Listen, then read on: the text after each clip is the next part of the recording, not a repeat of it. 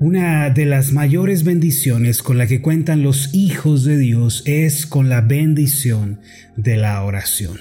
Saber que Dios nos oye y que podemos presentarle cualquier situación, desde la más pequeña hasta la más grande, desde la más sencilla hasta la más compleja. Conocer esto es de verdad un gran consuelo y gran alivio para nosotros. A través de los años, los hijos de Dios han encontrado fortaleza, fuerzas nuevas, ánimo, también sabiduría, dirección para sus vidas y consuelo en Dios por medio de la oración. En lo personal yo he descubierto, mirando a la gente de nuestra iglesia, que aquella persona que ora, que aprende a desarrollar su comunión con Dios a través de la oración, tiende a ser una persona más fuerte mental y emocionalmente hablando en comparación con aquella persona que no tiene este tipo de práctica. Es por eso que cada uno de nosotros, mis amados, si quiere fortalecerse espiritualmente y desea salir vencedor en las pruebas de la vida, debe aprender a. Se puede decir que la crisis más grande que estamos viviendo en la actualidad no es la del petróleo, tampoco la del dólar, sino la de la falta de oración. Si no oramos, si no acudimos a Dios continuamente, nos vamos a debilitar y lentamente vamos a percatarnos de que no tenemos el ánimo y el poder espiritual para continuar. Sin embargo, si oramos, si fortalecemos nuestra comunión con el Señor, no hay aflicción ni problema que pueda durar por mucho tiempo. Se dice que cierto día un niño le preguntó a su padre, Papi, ¿de qué tamaño es Dios? Este tipo de preguntas que los niños hacen a veces son asombrosas. Yo me estoy preparando pues eh, mis mellizos ya vienen en camino y estoy seguro que en cuanto crezcan me van a hacer muchas preguntas acerca de Dios. En esta ocasión este niño le preguntó a su padre, papá, ¿de qué tamaño es Dios? Entonces al mirar al cielo el padre vio un avión y le preguntó a su hijo, Hijo, ¿de qué tamaño ves aquel avión? El niño respondió, es pequeño, papi, casi no se alcanza a ver. Entonces el papá lo llevó a, un aeropuerto y al estar cerca de un avión le volvió a preguntar, ¿y ahora de qué tamaño me dirías que es el avión? El niño respondió con asombro, papá, es enorme, es gigante. Y el padre le dijo estas palabras entonces, con Dios sucede algo similar. El tamaño de Dios en tu vida va a depender de la distancia a la que tú estés de Él. Cuanto más cerca estés de Dios, mayor será Él en tu vida. Mis amados, debemos acercarnos a Dios en fe, pues Él quiere obrar en nuestras vidas el día de hoy. Mientras más compañerismo, más comunión tenemos con Él, entonces más podrá obrar en nuestra vida. Creo que todos necesitamos aprender a orar y necesitamos orar más y más cada día. Nunca es suficiente lo mucho que podamos orar y mucha oración, mis amados, nunca saldrá sobrando. Si tan solo aprendemos a orar y oramos más y más, nuestra comunión con Dios se fortalecerá y experimentaremos una gracia abundante acompañada de grandes milagros de Dios. El Señor Jesús nos enseñó una oración modelo para que nuestras plegarias puedan ser contestadas. Se trata de la oración del Señor registrada en Mateo capítulo 6 versículos 9 al 13. Esta oración también es conocida eh, como el Padre nuestro. Verdaderamente esta es una oración que todos amamos repetir, todos amamos hacerla. La oración del Señor está dividida en cinco partes principales. La esencia de cada parte nos llevará a orar con poder y abrirá la puerta del cielo para revelarnos los milagros del Señor. Es triste que hoy en día la tradición haya hecho de la oración del Señor algo rutinario, mecánico, ritualista, una repetición sin sentido. El Señor Jesús nos enseñó que no debíamos nosotros caer en vanas repeticiones, y esto es algo que me gustaría mucho resaltar el día de hoy. En Mateo capítulo 6, versículo 7, versículos antes de lo que estamos leyendo, curiosamente está escrito lo siguiente, y orando no uséis vanas repeticiones como los gentiles que piensan que por su palabrería serán oídos. Esto significa, mis amados, que la oración del Señor no debe hacerse de manera repetitiva o mecánica. Por eso los cristianos debemos meditar en esta oración y evitar caer en el error de la repetición sin sentido mientras comprendemos su significado espiritual. Lo más importante es la esencia de esta oración antes que repetirla innumerables veces. Ahora, ¿qué significa esta oración? Y es aquí donde yo quiero comenzar esta serie de meditaciones de esta semana que vamos a estar reflexionando a lo largo de estos cinco días que nos aguardan. La primera parte dice lo siguiente. Vosotros pues oraréis así. En Mateo capítulo 6 versículo 9. Padre nuestro que estás en los cielos, santificado sea tu nombre.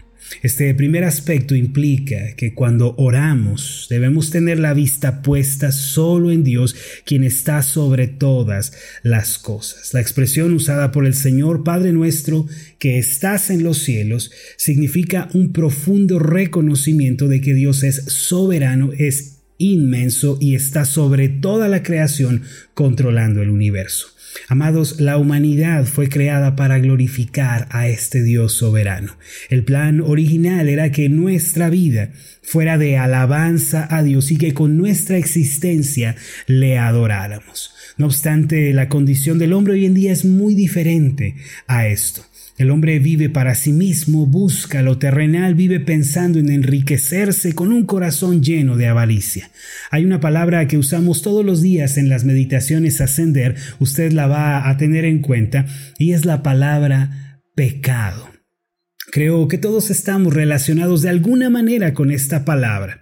Entender las implicaciones de este concepto bíblico llamado pecado nos va a dar bastante luz al respecto de cómo la humanidad se ha apartado del propósito primordial de su existencia, que es adorar a Dios. La palabra pecado en griego es la palabra amartia y significa la flecha que erró en el blanco. ¿Qué quiere decir eh, la palabra pecado? Es la flecha que no acertó en el objetivo primordial. Eh, traducido a nuestros días, el pecado es fallar en el propósito con el cual Dios nos creó. La humanidad creada por Dios erró en la meta de vivir una vida centrada en Él y por el contrario vive una existencia centrada en el egoísmo. Cuando el Señor nos enseñó esta oración tan importante de Mateo 6.9, lo primero que Él hizo fue fijar nuestros ojos en el Dios que está sobre todas las cosas. La expresión los cielos se refiere al lugar más alto, a la eminencia, Padre nuestro, que estás en el cielo, santificado sea tu nombre.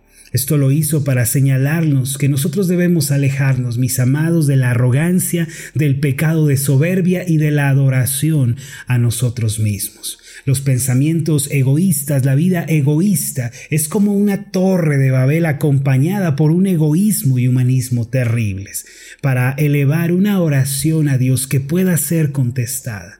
En primer lugar, nosotros debemos destruir la torre de Babel de adoración a la humanidad. Para tener comunión con Dios, nosotros debemos renunciar al trono de nuestra vida y al deseo de querer gobernarnos a nosotros mismos y debemos rendirle el control a Dios. Debemos ver a Dios como Jesucristo lo veía. Padre nuestro que estás en los cielos. El Señor Jesús nos está enseñando que para tener compañerismo con el Creador debemos reconocerle por encima de todas las cosas. Debemos vivir una vida humilde y centrada en Él. Esta es la única manera de orar y de experimentar la gracia de Dios en nuestras vidas. Amados míos, el día de hoy rindámonos Rindamos todo delante de Dios. Hoy abracemos ese propósito olvidado de vivir centrados en nuestro Creador y adorémosle con un corazón sincero. Proclamemos que Él es nuestro Señor, que Él es nuestro soberano y nuestro Salvador suficiente. Entonces una gracia asombrosa vendrá sobre nosotros. Este debe ser el inicio de todas nuestras oraciones, el reconocimiento de que Dios está sobre todo, quitar el egoísmo, la arrogancia y decir, tú estás sobre todo. Si lo hacemos así, Vamos a ver la gracia del Señor llenando nuestras vidas por completo y milagros van a suceder a nuestro alrededor. Vamos a hacer una oración juntos. Padre nuestro que estás en los cielos, tú eres Dios soberano sobre todas las cosas, no hay nadie que esté sobre ti. Tú eres el excelso, el magnífico, el trascendente y nuestras vidas son para ti. Señor, ayúdanos a quitar todo egoísmo, arrogancia, orgullo de nuestros corazones. No queremos vivir así delante de ti. Tú mereces todo reconocimiento y adoración, porque solo tú eres bueno, solo tú eres justo, recto, perfecto en todos tus dichos. No hay nadie como tú, Señor. Nosotros somos criaturas, somos derivados, pero tú eres el Creador, que no tiene principio ni verá final de días. Tú eres, excelso sobre todo y mis labios te alaban en este día. Mi alma te bendice, Señor. Ayúdame a vivir una vida centrada en ti, adorándote en todo momento, pensando en lo que es grato delante de tu presencia. Gracias, Señor. En el nombre de Jesús.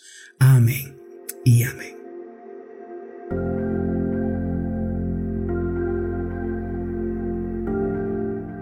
Hola, ¿qué tal? Mi nombre es Marlon Corona, soy el pastor de la iglesia Ascender en la ciudad de Zapopan, Jalisco, en México. Le agradezco mucho por haberme seguido con esta meditación. Mi oración siempre es que usted sea prosperado en todas las cosas y goce de una buena salud, así como prospera en su alma. Lo invito a que ore por las meditaciones Ascender y le pregunte a Dios cómo puede usted ser de bendición para este ministerio. Las meditaciones Ascender son impulsadas y apoyadas por nuestros Reciba un fuerte abrazo de mi parte. Que Dios le bendiga. Hasta la próxima.